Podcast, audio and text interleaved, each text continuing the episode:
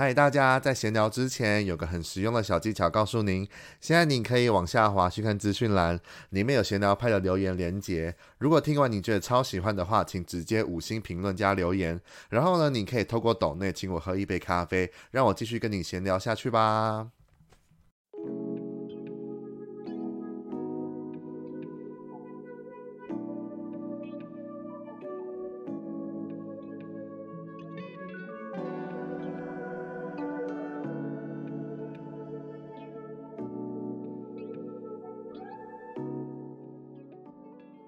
说他是沉浸在爱与期待中的大男孩，说着爱是人的本能，并期待在爱里永远像个小孩。那今天呢，五二零嘛，就是大家所说的“我爱你”。五二零这个日子呢，就是很荣幸邀请到了一个爱的观察家，也是我很喜欢的一个歌手，他叫胡嘉诚。Hello，嘉诚。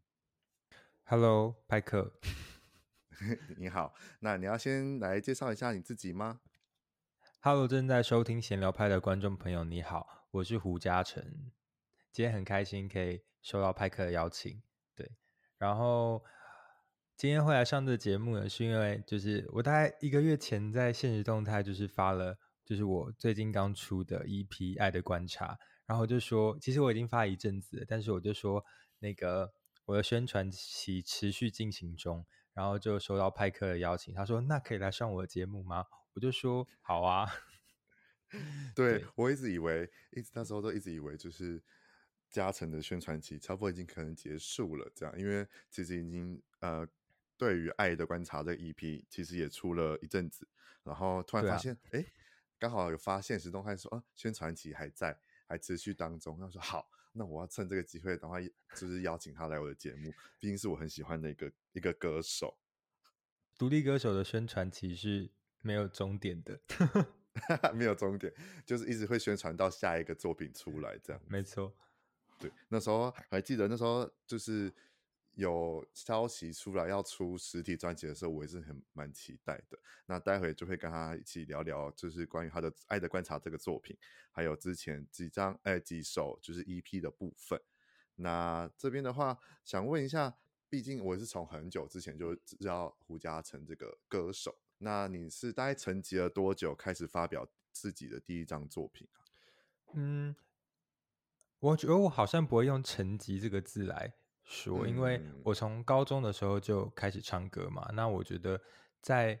发从今以后，大概是二零二零年底的时候，这中间的所有时间都是一个累积。对，然后其实这些过程对我来说都是很重要的，就是没有这些。经历过的事情，我觉得我就不会写出从今以后，甚至是后面的所有歌。对，但如果你要说时间的话，大概也是有个七年之类的吧。七年之类的。那对于从高中的时候就开始唱歌。对，那就是刚刚讲的第一首 EP，就第一首歌是从今以后，那等于就是算你人生中第一个个人的作品吗？对，可以这么说。那就是你知道，就很多人对于第一次要发表自己的第一个作品的时候，难免都会有紧张或者是兴奋。那你当初在发表出来、发表之前的心情到底是怎么样？其实发表从今以后之前的那一周，我就是在我的那个 Instagram 上面做了一个企划，就是我把我的 IG 当做是一个 Live House，然后我每一天晚上。我就是发一首歌，就发一部影片，然后那部影片就包含了我唱了一首 cover，嗯，然后那首 cover 会是观众点歌的，就是我有问大家说，哎，对你们来说，你们觉得对自己来说很重要的一首歌是什么？然后就收到很多人的点歌，然后我就挑了几首，然后就是在那一周间，每天晚上就是先唱那一首歌，然后之后再接一个串场，就是真的把我的 IG。当做是一个 lifehouse 的概念，然后在那个企划的最后一天，我就发发表了从今以后。了解，有我很有印象，每个礼那一天，呃，每那个礼拜每天基本上你都有在直播或者是发一些影片。对，所以那一周其实非常非常的累，就是也不是说那一周，就是那一那一个月其实就非常的累，因为就是要自己剪片呐、啊，然后要想想要 talking 要偷什么啊什么的。对，嗯，有点有点有趣的一件事情是，我在收到派克邀请的时候，然后他就说：“天哪，你接受我的邀请了，那后续我要怎么样跟你联系？要转交给你的经纪人嘛？”然后就跟他说：“没有这个人哦，都是我本人。”对啊，因为想说你一直以来就是不管是宣传或者是企划或者是什么诸如此类的东西，像是录音啊或者是一些制作团队，我想说。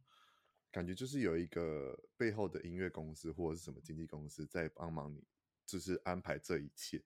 但殊不知那时候我以为，因为我一直会觉得哦，歌手可能后面会有个经纪人。那如果我真的要邀请他的话，我是不是问了歌手之后，再一定要问透过他的经纪人再去谈这一些后续的事情？但殊不知哦，原来小城故事多有限公司就是嘉诚自己开的，没错。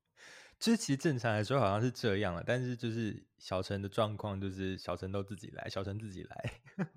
自己来的的成果都这么厉害，那如果真的有配合到一些公司的话，那我觉得哇，很应该就会很不简单的，我觉得。就我本来就是你知道，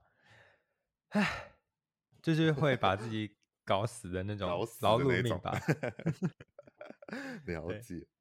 好。那再就是刚才说到二零二零年底出了重庆以后之后，有收到什么比较印象深刻的回馈吗？或者是一些可能粉丝们的想法吗？等下我要调一下我的记忆哦，好久了，想一下，想一下。好，没关系，啊、你先想。我现在讲讲我我我当初，因为毕竟呃，如果有在听闲聊派的听众，大家应该都知道，其实胡嘉诚这个名字并不陌生。因为我在前几集的前例新生，其实就是其实是为了他，说实在，真的是为了介绍胡嘉诚的音乐，然后去开。太害羞了吧？对，因为我真的觉得胡嘉腾的声音就是真的是很温暖。那等我后来在后面再开始讲一些其他的我其他的想法，但一开始呢，第一首歌就是从今以后就知道他其实已经不一样了。就是我一开始对他的印象，第一首歌的第一个印象就是哦，很单纯美好。因为就是从今以后，其实旋律什么的都是比较简单，但是又又是很有温度的。然后歌词也是一样，就是很保有胡嘉诚的一个，就是他专属或者是他观察到的一些美好的东西。这就是我对于从今以后那时候的第一个印象是哇，很单纯美好的音乐。就是在这么多可能一直都很商业化的音乐世界来讲的话，其实他跳脱出来是一件我觉得蛮棒的事情。这样子，这是我一开始对嘉诚的第一首歌的简单的感想。我觉得对我来说，就是因为也也提到是第一首歌嘛，所以对，当然会担心说，哎，那以胡嘉诚这个名字的第一首歌，观众到底能不能接受，或者是大家会不会喜欢？这是在发歌之前非常担心的。然后在比较。Mental 比较心理层面上的发现，就是大家会因为我的歌而觉得有疗愈，然后觉得有温暖。就是 有一个粉丝，就是有称称呼我为投射系歌手，就是他们觉得听我的歌是很能够把自己投射在歌词里面的故事里面的，然后这让我觉得非常的开心。然后，嗯。就是发完第一首《从今以后》之后，也开始进入了一个被数字绑架的的一些日子，就直到现在都好像是，就是因为就开始会接触到一些可能排行榜啊，或者是嗯收听的数字啊，然后其实这些数字对于就可能大家都知道浏览次数这件事情，就是假如说你浏览次数越高，然后听众就会觉得哦，可能比较厉害，或者是业界的人也会特别在意这些东西，就是很像真的现在在网络上面生存的人都会被这些东西绑架，但也刚好从今以后发表了之后，他就在接线的排行榜上面有不错的成绩，然后我当时也吓到，因为我没有想到可以做到这样，所以整体来说就是让我变得比较有自信一点，就是觉得哎，也许真的可以试试看这样。有，就是因为毕竟就是要访问嘉诚，所以就是应该说一直以来我就每天几乎都会听嘉诚的音的音乐。然后刚才在访问之前，我也就是又重新浏览了浏览你的 YouTube 的每一首 MV，然后有看一下大家的回馈跟留言，我都觉得很，就是连我们这种就是听众，然后再看其他人在留言的时候，就会觉得哇，就是。每一个留言都是很真心、很温暖、很感谢，甚至觉得是很，就像你讲投射型的歌手，就是大家都能在你的歌里面找到一些属于自己的，呃，可能不开心，或者是疗愈到自己的一些生活上的不满意，这样子，我觉得哇，每个留言都就是都很，我就觉得会心暖暖的。如果当歌手在看的话，我觉得他们应该。你应该也会心暖暖的吧？对，对，好，然后再来的话，但就是也是成绩，也不是成绩，就是到后来又经过了一年的时间，到了第二首的问答，这首呢，我是七首里面，就是你现在发表过的七首歌里面，这首歌真的是屹立不摇，在我的第一名，就是光是你的，oh. 光是你的 MV，你的歌词。你的就是音色，然后什么的，就是变成是从单纯美好，就是像我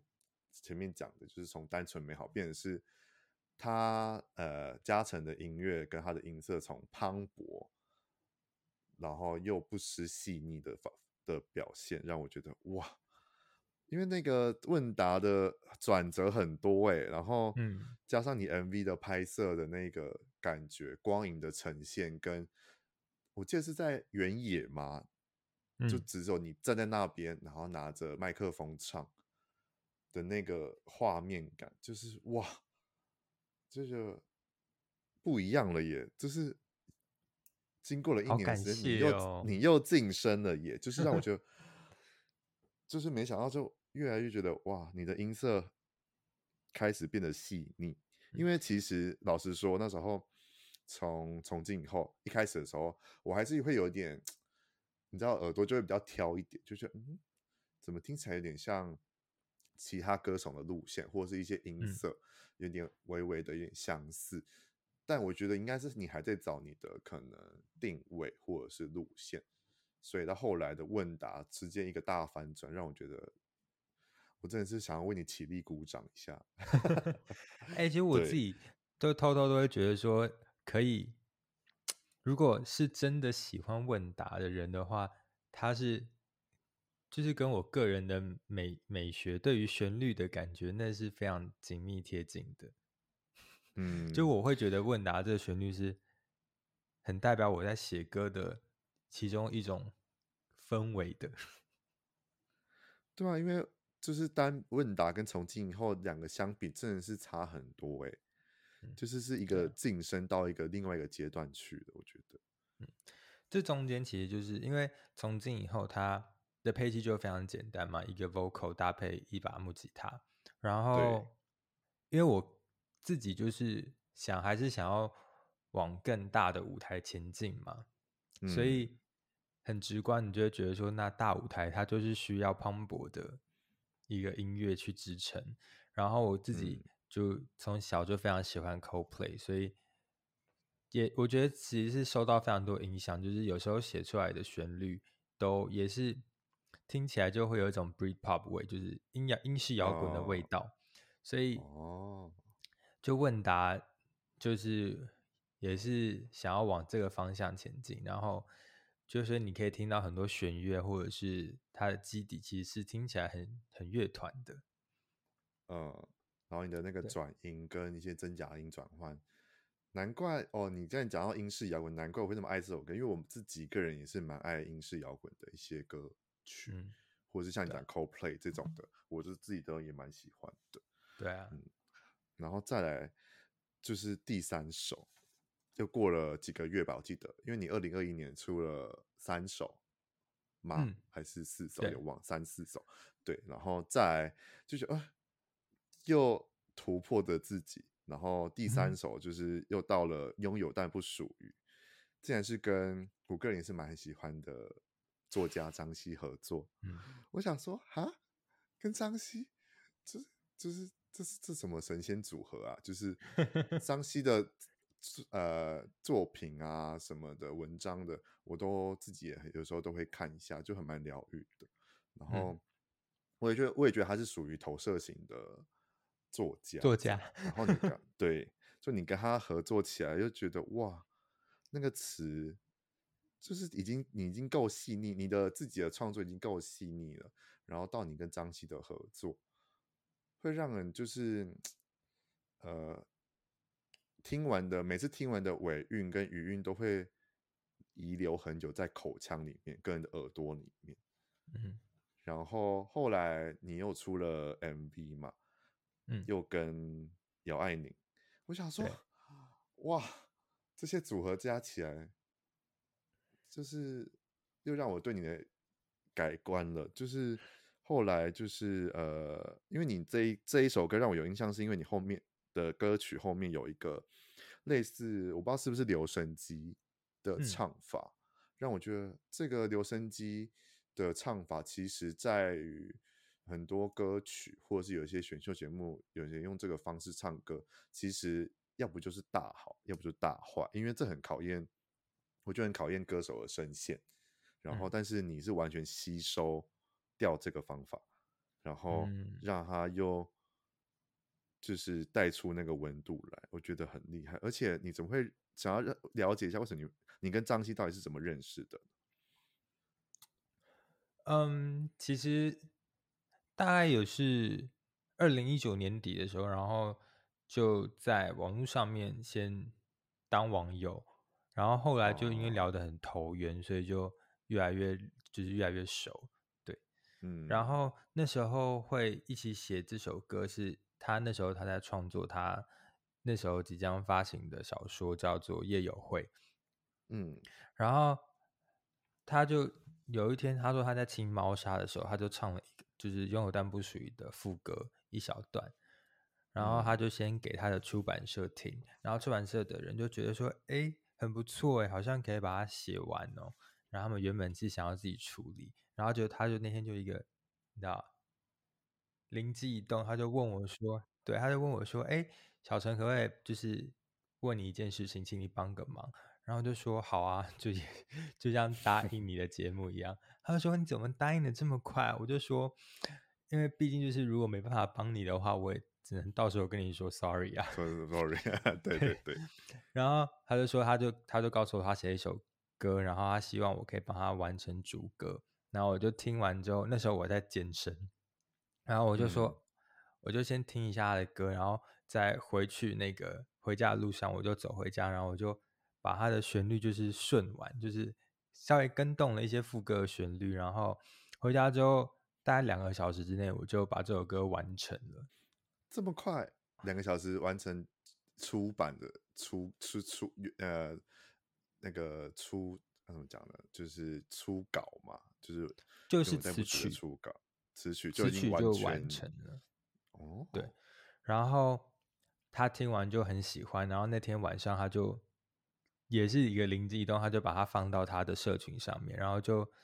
有一一些吓到自己的回响，就是光那个晚上好像就快破了十万人，就是听这首歌，然后所以到那个时候才决定说好啊，那我们再继续把这首歌完成。对，所以就 是自己刚好又多多了一个这个作品，这样。对啊，所以就有也是找了，就是从问答开始合作的那个。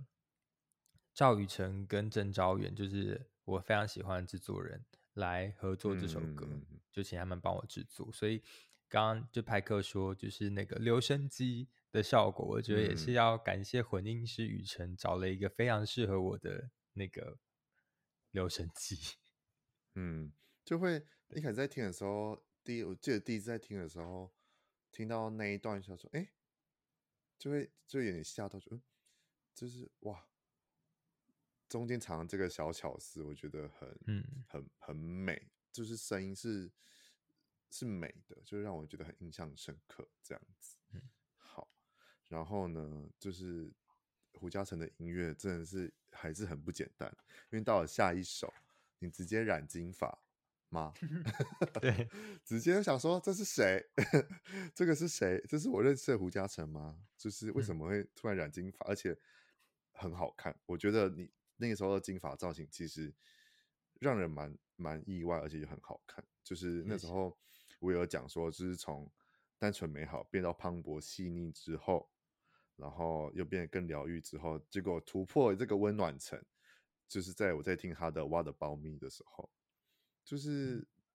挖了包面》的前奏也是我自己蛮喜欢，而且是你七首歌里面大概就是仅次于《问答》这首歌爱好程度而已。嗯，对，那你来聊聊一下这个《挖的包面》是怎么样子就是诞生的呢？我刚刚忘记讲一个点，就是从从今以后。嗯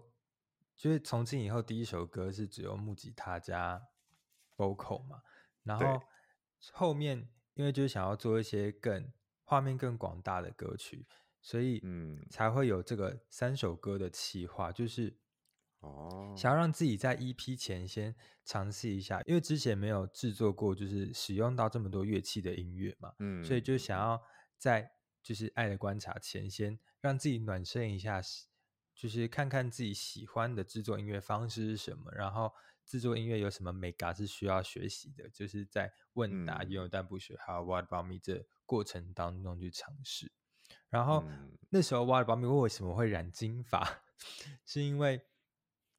就是其实不只是对我来说，我觉得我是在做，就是对我来说，我觉得。做音乐这件事情，其实不只是音乐，我想要传递的是属于胡嘉诚的美感。嗯，所以不只是音乐，甚至在影像或者是所有的气化上，我都想要尽力做到我我能够做到的最好。就是虽然我只有一个人，所以那个时候在发《挖的苞米》的时候，其实是在三级警戒的时候。嗯，对，所以能做的事情非常有限，就是所以你可以看到 MV 其实也是我在家自己拍的，就想说，那如果《What About Me》这首歌的视觉也想要给大家一点点惊喜的话，我在家我能够做什么？所以我在说，那我来染一颗金发好了。原来是这个这个这个这样子的安排，对，然后就觉得说，哎，因为《What About Me》他这首歌的制作人是找林汉廷嘛，然后林汉廷他自己。本身制作的歌手就是都是比较潮潮路线的，比如说吕士轩啊等等的，就想说，哎、啊，那 What About Me 如果想要走潮潮路线，好像也不是不行哦。那我就染一颗金发吧，这样。对，就是跟你讲的，就是影像这一块，你也是就是安排的很好，跟一些每我觉得每一首 MV 都真的就像讲，这就属于胡嘉诚的美感。然后 What About Me 那个。MV 出来，我其实真的会会心一笑，就是哇，听就是讲到，既然讲到这个 MV，我们来聊一下好了，就是因为听说你好像是有跟邻居借借地方吗？还是就是就是你是怎么录录录制成这个 MV 的啊？因为很好奇耶。就我家人刚好住对面，真的吗？就家人刚好住对面，然后所以就是这样拍，啊、嗯。哇，就是就其实 MV 很可爱啊，MV 也算是一个灵机一动，就是因为原本只需要拍摄封面，嗯，然后我在拍封面拍拍，而且就是也是我我请我姐帮我拍的啦，超级手工诶，这样讲一讲，你就我请我姐，MV 是你姐帮你拍的，嗯，对啊，就是应该说原本是要拍摄单曲封面，然后就是我姐就去到对面，嗯、然后就拿相机这边摆。然后我们还用就是 LINE 通话，因为要跟他说，哎，需要再往我我这位置可以吗？这样，因为可能从镜头上面看起来要比较准嘛。然后就我就在那个房间里面摆一摆，我想说好像可以来拍 MV 哎，然后又说，哎，你帮我按录影，然后我就开始去我家搜刮一堆道具，就比如说有擦窗户的啊，然后书啊，然后那个弹力带啊，就是对，然后我就。开始就是想说，那我可以在这个空间里面做什么？然后就说好，你帮我按一下 record，然后就开始这样跳跳跳跳跳，然后跟着音乐这样动动动，然后就素材收集好之后，我就回到电脑上面就是开始剪。所以其实这个 MV 也算是一个突如其来的礼物，就在那个当下来的一个灵感这样。哇，那我真哇，因为看完全看不出来是这样子的操作，就以为是会一些应该是很专业的摄影团队或者是拍 MV 的团队计划，然后就是有这种计划跟安排好的，然后这样拍，就殊不知就其实是很简单，就是你跟你姐，然后就是在对面录，然后你自己剪，而且这种是你自己剪。嗯，大部分那你真的东西都自己剪的。哇哇，那真的我我听完只能就是在更佩服你，就是这是艺人团队看出来很不像艺人团队，就是你真的是什么什么都分得很好，然后做得很好，我觉得。谢谢。哇，好，我整个吓到，我整个看就是有点吓到，不知道要要讲什么，就想说，因为其实《挖了包命》的 MV 其实就是这么简单的制作出来，但是。看起来确实很不简单的效果跟呈现，嗯、对，哇，好，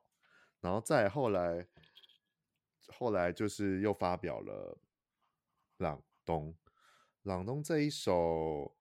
算是 EP 的前导了吗？嗯，没错。然后你就先发了《朗东》，之后再就是开始，今年就发了《爱的观察》。那这三首。要来简单跟大家介绍一下你这三首怎么做成的，然后呃，怎么会有这三首的出现呢？其实《爱的观察》这首歌在发行问答前就已经都已经写完了，然后这个概念也在那个时候就已经诞生。就但就像我刚刚说的，我觉得我需要再多一点点的练习，才可以去做这些歌曲，嗯、才可以把《爱的观察》制作成我心中比较理想的样子。所以就先发了前面三首单曲，先练习一下，嗯、然后再发了《爱的观察》。对，然后《爱的观察》它其实就是我对于，就是以一个没有谈过恋爱的人，对于恋爱这件事情去做出前中后三个阶段的观察。但与其说是对于恋爱观察，其实它也是对于人生的一个观察。就是很多时候，我身边的人会可能就是失恋之后，他们会对于爱这件事情。有一点点胆怯，有一点点害怕，但我就想要告诉大家，其实就很像是我们有时候看一些幼稚园的小朋友，他们对于这个世界的想象是非常天真，然后也觉得这个世界很美好的。那以一个没有谈过恋爱的人对于爱这件事情的想象，他其实也是很单纯的。所以其实我在发之前也有一点点害怕，就是大家会不会觉得说，我看到的爱都有点过度天真、过度浪漫，但我想要告诉大家，就是其实爱这件事情会不会就是这么简单呢？嗯，我也觉得爱其实蛮简单的，但真的那时候很意外发现哦，因为你就就自己就都会说哦，你其实就是没有谈过恋爱，但你却能观察身边的人，就是不管是你的朋友或者是什么其他周遭的生活。然后把这些可能他们对于爱的的经历啊，爱的一些受伤，你却可以用你的方式去把它消化之后，然后再写成歌。我觉得这件这件事情其实真的要真的要观察很入微的人，才能写出关于就是你讲的爱的三个阶段。因为这三首其实真的是都很不一样，然后。其实也是我自己觉得，其实是算天真，但却不失呃伤口。那些伤口其实就是写出来，却是一些比较算是伤疤嘛，就是你是可以跟这些伤口去共存的，但是是以一个就是爱很简单这件事情去去抚平这个伤疤。我自己觉得看我自己听完这三首歌。的感想，简单的想法是这样。对，那第一首是他嘛？那是关于暧昧吗？其实就是想要用这首歌去鼓励那些好像剩下一步就可以迈入爱情的人，就是哎，你就勇敢一点吧，你就大声的告诉那个人说你很爱他。那就如果他拒绝你的，那你其实也就这样吧。对，如果你在爱里受伤了，其实就是这样啊。对。对这首歌就是算第三个我蛮喜欢的，因为歌词真的蛮打动我的，因为我自己刚才讲的，我自自己也也觉得爱很简单，就是其实我也都会跟我朋友讲说，爱这件事情就很简单，就是爱跟不爱而已，就是没有说啊，我好像有点爱他，或者我好像有点不爱他，那就是爱跟不爱，因为其实复杂的只是你的脑袋的想法，而不是爱情的这个本质。我自己觉得是这样。所以当你在写这这三首歌的时候，我觉得，嗯，真的爱其实真的很简单，只是我们的脑把它复杂化的。对，那在第二首就是 I Love You the Most，就是算是全部英文创作，然后也让我蛮印象深刻的。那怎么会有这首歌的诞生呢？这首歌其实是某一年的过年，我在家写歌，然后因为就过年是。一个可以很容易感受到家人爱的一个时间嘛，嗯，所以我那时候就很想要写一首歌给我的家人，嗯，但是我那时候想到一个故事是，小时候有一年的小学的母亲节，然后班上的导师就很好心，很好，就举办了一个活动是，就是请小朋友就上台，然后老师就借我们手机，然后要打给妈妈。然后跟妈妈说母亲节快乐，哦，然后我在打完那个电话，然后拨出去，我妈要我妈接了，然后我在准备说出妈妈妈我爱你，母亲节快乐的时候，我就爆哭。就是或者是你在有有些游子在国外念书的游子，就是打回家，就是其实都会超级鼻酸，超级想哭的，嗯，而且是没来由。所以我就觉得说，哎，其实对，有时候其实爱这件事情，即使是对最亲密的人。也是很难用语言说出口的，所以我就觉得说，那既然用中文有点点难表达，那我就用英文来写 I love you 吧，好像讲起来就没有那么肉麻，但是又可以表表达出我心中就是最真挚的那种爱，嗯，所以后来才就是执意的用英文，就是你知道给在发表之前也会给很多人去听一些 demo 啊，嗯，就说哎，你觉得这首歌怎么样？然后那时候给很多人听《I Love You the Most》，他们就说：“哦，这个旋律很美啊。”可是如果是我的话，我可能就会想要用中文来，可以填一些中文词什么的。但我就想说，不行，这首歌就一定要是英文，不然就少了点一点，你知道背后的那种意义了。英文我觉得蛮恰到好处，而且我其实蛮期待，如果之后有现场表演或什么的话，如果你用一种就是类似清唱，或者是就是无伴奏的那种。哇，不插电方式去唱这首歌，我觉得会更，我觉得那个渲染效果应该会很大。就是我个人的突然的想到的方法，嗯，就是想到的表演方式，就是如果你之后有有要唱这首的话，我觉得不插电的方式应该大家会听着彼此的呼吸跟你的旋律，然后把那个情感一直堆叠上去，我觉得哇，那个渲染效果应该会很大很大很大。对，嗯，好。那在后面第三首就是《朗东》，《朗东》就是在讲的是失恋吗？嗯，《朗东》这首歌在创作的时候，其实就是我就觉得我很喜欢冬天嘛，嗯，然后我也说《爱的观察》这一张是一个冬天的 EP，嗯，就是它除冬天对我来说会这么喜欢，第一个原因是因为冬天可以穿很多衣服，然后。比较好看，然后第二个就是我觉得冬天是一个很容易让人有身体记忆的季节，嗯，就是当路上的一阵冷风吹来，然后我感受到那个冷风刺骨的时候，我觉得好像它会瞬间的把我带回到我从前的一段回忆里面，所以我觉得在朗冬这个季节里面很适合拿来跟回忆做连接，所以说到失恋，我就想说，那。我希望所有失恋的人，他可以在朗冬这个季节里面去好好的回忆当初和那个人的美好回忆。嗯，就是很多时候，当人失恋之后，他们会想到的其实都是一些坏的事情，或者当我们分开之后，都只能就是对着彼此这边骂，就是你怎么可以对我这样？我当初对你那么好。嗯，可是反过来想，其实那个是。在相处过后，发现说哦，其实我们没有那么合。但是当初我们两个人会在一起那个原因，其实它是没有变的。比如说，A 跟 B 他们当时说哦，我很喜欢你的幽默感，所以我跟你在一起。可是可能相处过后发现说哦，他有点不孝顺，所以后来就分开了。嗯、可是他的那个幽默那个点依然是存在，他从来没有消失过。所以就希望大家可以在朗冬这个季节去好好的沉浸在当初的美好回忆里面。有，就在前阵子，去年诶，去年还是年初的时候，就是其实还蛮冷的，然后我。很常在很冷的时候，就会点开这首歌，其实就会感受到莫大的温暖，然后你就会觉得好像真的多了很多层衣服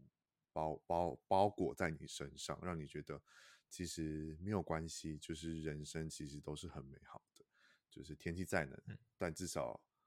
有，就是我会觉得哦，有胡嘉诚音乐在这里温暖着你的感觉，这让我觉得还蛮温暖的，就是会觉得哇。其实回归到最原本，就是爱很简单，生活其实也都很简单。然后我们其实转换个思考或什么，其实真的并不难。这样子，对，这就是我那时候，我还记得我有那时候还有有一天有 po 吧，我就还是有标记你还是什么的，就觉得哇，这首歌真的是在这种季节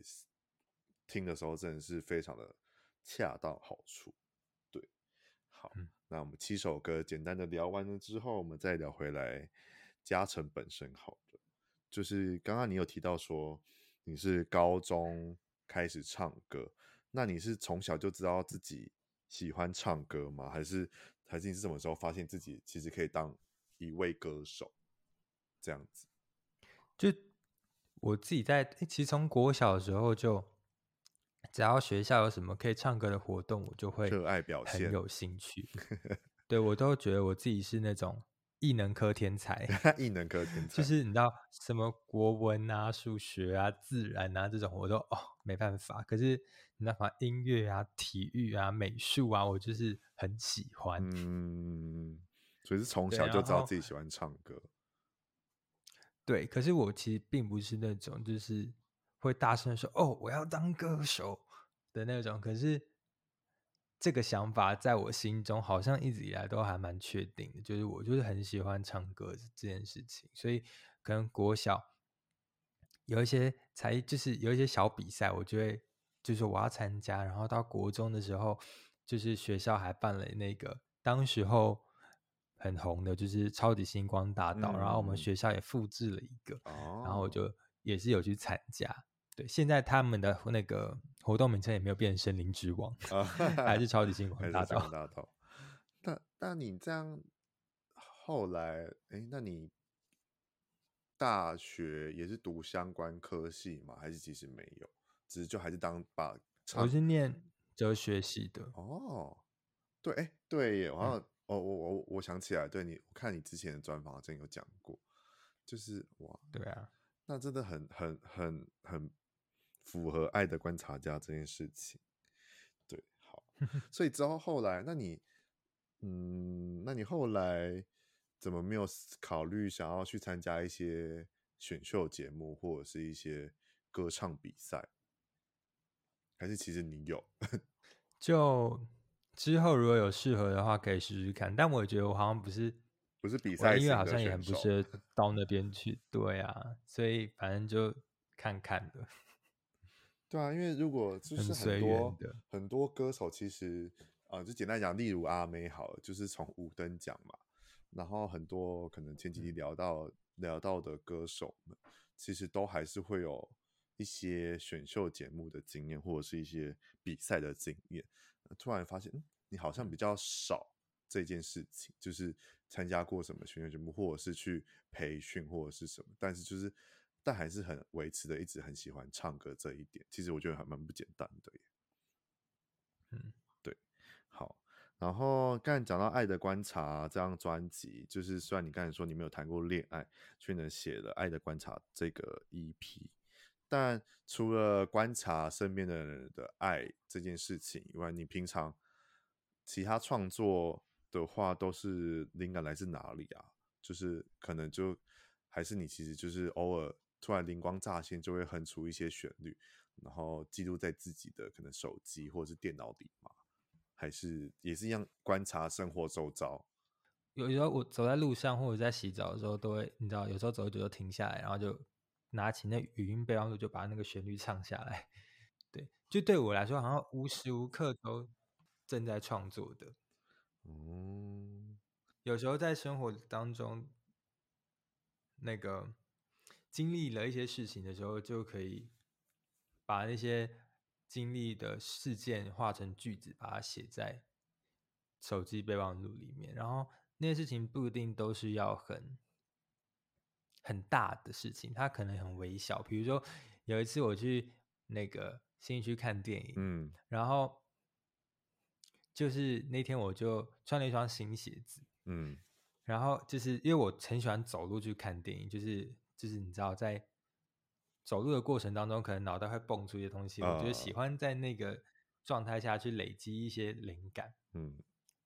然后，所以就穿新鞋子去走路，结果就把脚磨破了。哦，对，新鞋都会这样。后来看电影结束出来之后，我就发现说，哎，那个鞋子已经就是后面有，因为是白鞋，后面已经有血了。哦哦。然后我就突然就写下一句歌词是：新买的鞋磨破了脚，才发现旧有旧的好。哦。就是他就是。哦，听起来是一件很小的事情，可是你去仔细思考，说，哎，它其实也是可以套用在很多事情上面。对，所以类似这种简单的，然后就可以把它发展成一首完整的歌，这样。哦，所以啊，真的很多歌手大多都好像都属于这种，就是灵感就是信手拈来就会有一些，然后就会把它记录在在手机里面或者是电脑里面。嗯，好，嗯、然后。就是刚刚讲的，就是你，因为你是观察到大家对于爱或者是什么才能写出爱的三个阶段。然后，因为其实对于音乐人啊，我访问音乐人其实都会问一些很几个就是很白痴的问题，所以就是我其实今天也会例行的问一下这些很白痴的问题。就是刚因为为什么要讲到呃为什么要讲到问这个问题，是因为就是刚才就先问的灵感来源嘛。那你的歌有在浴室里面发生的吗？就是因为很多我都很好奇，大家的歌是不是都在浴室里面出现？因为很多看很多每个歌手的专访或什么的，其实很多那种脍炙人口的歌都是从浴室出现。那你你有你你的作品里面有吗？有啊，但好像目前发的都不是浴室，还没有浴室歌，还没浴室歌，但但是后面有浴室歌。嗯、哦，了解。所以你在浴室的时候，其实也会有很多灵感的出现，这样会。了解，好。那另外一个白车问题就是，你的创作呢，就是属于先有词再有曲，还是先有曲还再有词，还是其实同时并行的？嗯，我想一下哦。目前的歌好像大部分是同时出现的，像是问答，就是他就是我要骑机车，然后就只是一。一个巷子的距离，然后我就把它全部唱完了。然后其实后面也没有做什么太多的修改。但你骑骑完那个巷子之后，就马上记录在手机嘛，不然不会忘记嘛？对啊，我就停停下来之后，我就开始这样录，就只是清唱，就把它唱出来，然后就就写完了这样。对啊，这个那个画面，那个画面好像好好奇怪，就是 我是走过去的人，然后看一个人在那边自言自语，然后觉得这个人那么奇怪。你知道我当然会停在一个就是比较没有那么奇怪的路上，毕竟我的脸皮也是蛮薄的。对，那个发就会停在一个适当的角落。呃，对，所以你也是同时并行的哦，比较多啦，但是也是有一些，应该说要不就是同时进行，要不应该就是。先有曲再有词，不过最近也有一些作品是先有词才有曲的，所以对啊，因为都有，因为我都会觉得你好，你就是例如你都会写一些词，但你会怎么会知道这个词是适合哪一种曲，或是这个曲可以不可以套进去？因为毕竟曲这个旋律还是有一些，你知道，就是我也不是很专业，但是就是那个旋律都会有几个拍子的存在，或者是一些低音、重音什么的，然后去搭配那个词的转折。那你怎么会知道？其实这个东西好听就好啊。对啦，你那个就是 对的歌也是好听到我没办法反驳。就是、因为 就是你比如说，你就有有一段词，然后你就先唱，你就可以多唱几个，然后觉得自己最好听的，那就是就是那个啊。哦，哇，对啊，真好吧，我真的每次访问音乐都很佩服音乐人的能做音乐的的人的的天生才华，就是这类型的创作真的是，因为我真的一直都没办法理解到底为什么可以把。生出一首曲或生出一首词，然后词又分主歌、副歌、C 段，然后 bridge 什么什么什么，然后完整写出这样一首歌，我就觉得，我每次在访问的时候就觉得，你就听你们在讲，其实听起来很简单，但我知道很很不简单，但是就觉得哇，怎么就可以这样？就是可能信手拈来就结束了一个创作。其实信手拈来，这个当然是，就是对于创作者来说，也是一个很就觉得。哦，希望有多一点这种时刻的一件事，但是其实对我们来说，这件事情也不不一定是每天都会发生的，所以也有很多时候是我们坐在书桌前面，然后好好的把一首歌词去这样生下来，或是也有一些时刻是一首歌要写个好几年才可以把它写完的。嗯，所以其实很多状况啦，对啊。那你那这样讲讲下来，你这七首歌。有哪首歌是做做做最久的吗？做最久，就是像挖了苞米就想想这个灵感，然后到你最后做出来发表，这个是个最久是多久？朗东吧，如果你要说的话，朗东就累积最，因为朗东其实是我写的第二首歌，全部的写的第二首歌，就我开始创作之后的第二首歌哦。然后到后来才透过这个爱的观察发表，嗯，就是把它包装在这个概念里面，因为都会发现很多线上歌手可能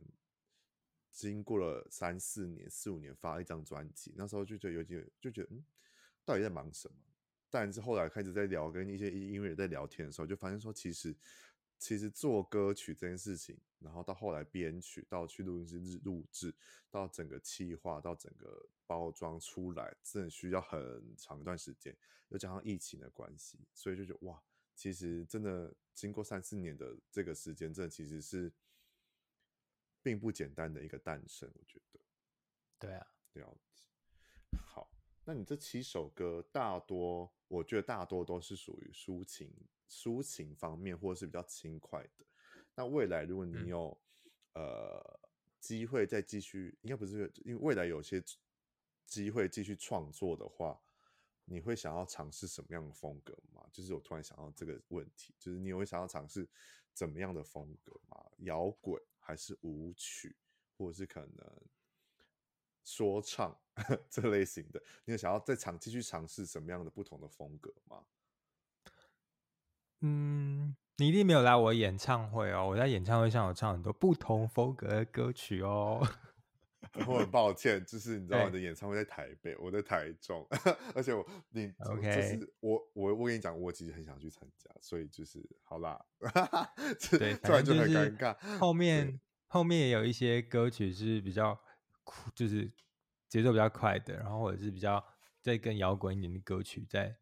后面就是欢迎大家有持续关注小，就是我还是有看 YouTube 上有些人有拍你的，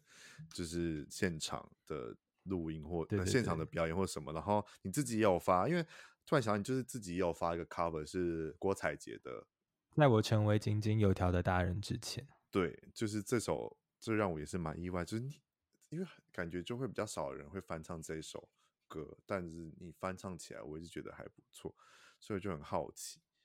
你那你之后那那我现在就是好，就是撇除我真的没有去演唱会这件事，我很抱歉以外，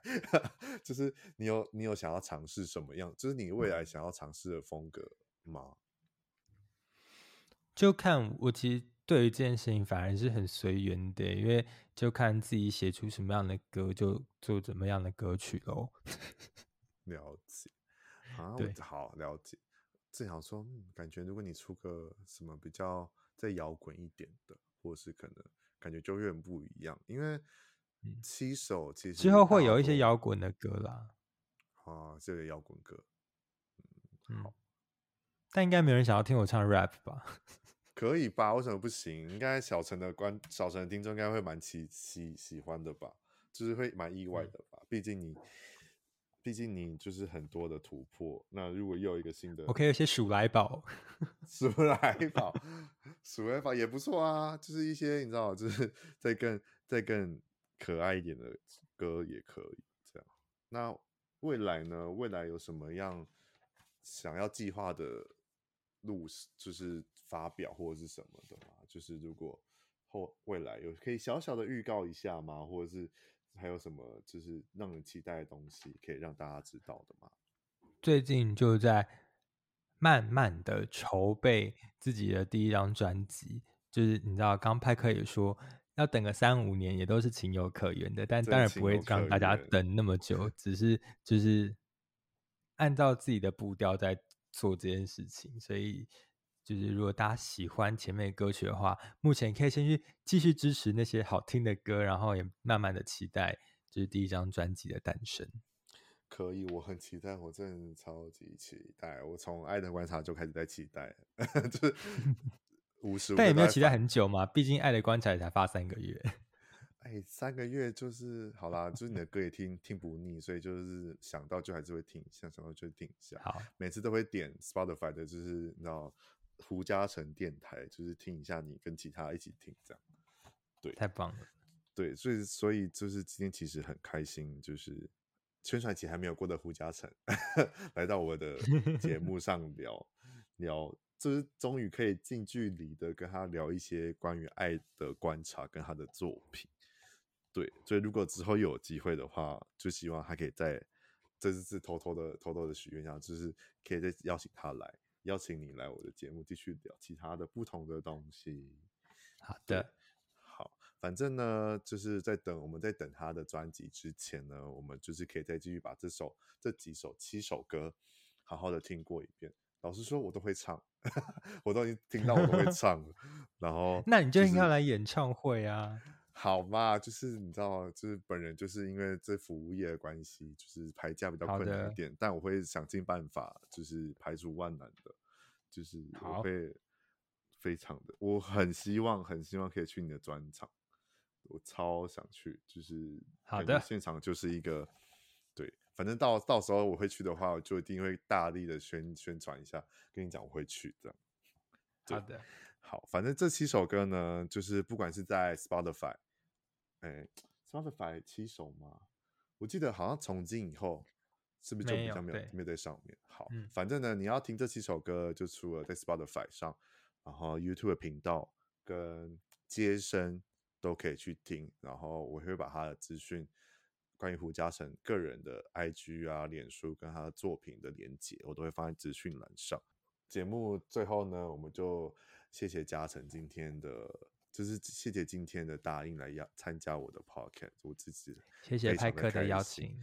但也是很紧张，还是很紧张。反正呢，之后有机会会再邀请嘉诚来我的节目上聊聊。那大家如果有喜欢的话，的都可以在各大串流平台留言，请支持小陈。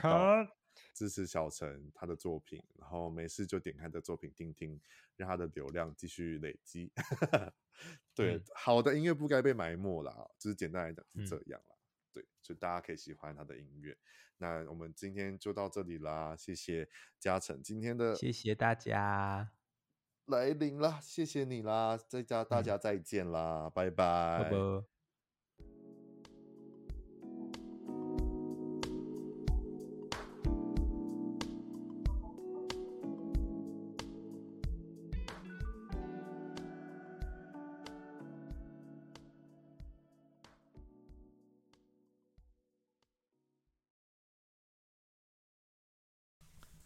嗨，又是我哦！除了要准时在各大收听平台收听以外，当然也别忘了还要追踪我的 IG P I E P I E 底线 T A L K 拍拍 Talk，然后分享标记给你所有的亲朋好友。如果你想要跟我闲聊，还是想要给我各种建议还有主题的，都更欢迎在各个地方留言给我哦，我都会看得到。那我们就下一集见喽，拜拜。